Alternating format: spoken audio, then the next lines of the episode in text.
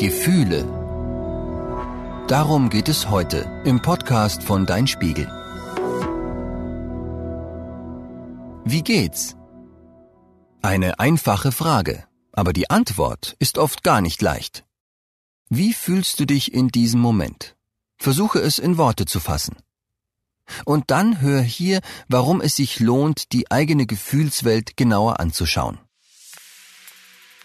Dass diese Sache mit den Gefühlen schwer zu durchschauen ist, merkt man schon daran. Wie viele Grundgefühle es gibt, darüber sind Wissenschaftler sich uneins. Manche sagen sechs, andere sieben. Wieder andere sagen 27. Forscher haben verschiedene Gesichtsausdrücke gefunden, die es überall auf der Welt gibt. Einige kommen auf sechs, andere auf sieben. Wenn man aber Menschen fragt, verwenden sie viel mehr Gefühlsbegriffe. Unsere Sprache kennt hunderte Emotionen, vielleicht sogar tausende, sagt Arvid Kappas. Er weiß gut Bescheid über Emotionen und alles drumherum, denn er erforscht diesen Bereich seit 30 Jahren. Wissenschaftlerinnen und Wissenschaftler wie Arvid Kappas benutzen den Begriff Emotion, wenn sie über Gefühle sprechen. Gefühle werden begleitet, zum Beispiel von Ausdrücken im Gesicht und körperlichen Veränderungen wie Herzrasen. Forscher sagen Emotion, wenn sie über das ganze Paket sprechen, sagt Kappas. Wenn er Emotionen ergründen will, guckt er sich deshalb auch an, ob jemand errötet, schwitzt, ob das Herz schneller schlägt und was sich im Gehirn so tut. Emotionen sind schon immer wichtig gewesen. Angst brachte Menschen in der Steinzeit dazu, vor gefährlichen Raubtieren zu flüchten. Ärger setzte Energie frei, um für etwas zu kämpfen. Andere Emotionen sind fürs Miteinander wichtig. Wenn Eltern ihre Kinder nicht lieben würden, würden sie sich nicht gut um sie kümmern. Gefühle geben uns ein Zeichen, dass etwas wichtig ist für uns. Wenn ich etwas sehr stark empfinde, hat der Auslöser wahrscheinlich eine besondere Bedeutung für mich, sagt Arvid Kappas. Das gilt auch für Sachen, die erstmal ganz klein erscheinen.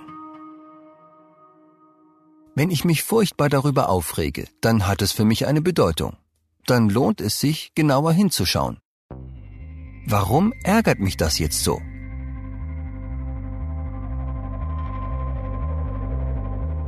Außerdem helfen Gefühle dabei, in komplexen Situationen zu handeln. Es gibt Menschen, die Schwierigkeiten haben, Gefühle wahrzunehmen. Sie tun sich oft schwer, Entscheidungen zu treffen, sagt Arvid Kappas. Gefühle entstehen im Gehirn. Es gibt keinen speziellen Gefühlsteil, sondern Netzwerke zwischen Bereichen des Gehirns. Das Gehirn ist bei den Menschen im Grunde gleich aufgebaut. Trotzdem empfinden Menschen Dinge nicht gleich. Gehirne sind unterschiedlich, so wie Menschen unterschiedliche Nasen und Augen haben. Manche Unterschiede können dazu führen, dass sich jemand leichter aufregt oder fürchtet, sagt Kappas. Aber wie man Gefühle wahrnimmt, hängt auch ganz stark damit zusammen, wie man gelernt hat, seine Gefühle zu kontrollieren. Auch ganz kleine Kinder haben schon Gefühle. Sie müssen erst lernen, sie zu unterscheiden, sie anderen mitzuteilen und dann auch mit ihnen umzugehen. Babys brauchen dafür ihre Eltern, zum Beispiel zum Trösten. Später lernen sie, sich selbst zu beruhigen. Man vermutet, dass es im Gehirn Strukturen gibt, die dabei helfen, Gefühle im Griff zu haben. Die sind erst im Alter von etwa 25 Jahren endgültig ausgereift. Verschiedene Gefühle zu erkennen und mit ihnen umzugehen, bleibt aber auch für viele Erwachsene schwierig. Hinter einem Wutanfall mit Sachen an die Wand werfen kann vieles stecken. Psychologen sagen, dass es hilft, wenn man Gefühle genau benennen kann. Bin ich gekränkt? Angriffslustig? Unglücklich? Frustriert? Alles davon ist okay. Wut ist ein wichtiges Gefühl. Wut hilft, die eigenen Grenzen zu verteidigen. Wer immer zu Ärger unterdrückt, kann sogar krank werden. Wichtig ist nur, wie man mit dem Ärger umgeht. Es ist zum Beispiel viel besser, Sachen an die Wand zu werfen, als sie den Geschwistern an den Kopf zu schleudern. Noch besser kann es aber sein, eine Runde um den Block zu laufen oder ins Kissen zu boxen. Dann geht nichts kaputt. Und in einer ruhigeren Minute darüber zu sprechen, was einen so wütend gemacht hat, ist auch eine gute Idee. Arvid Kappas sagt, Gefühle sind wie Telefonanrufe, die uns auf etwas aufmerksam machen wollen.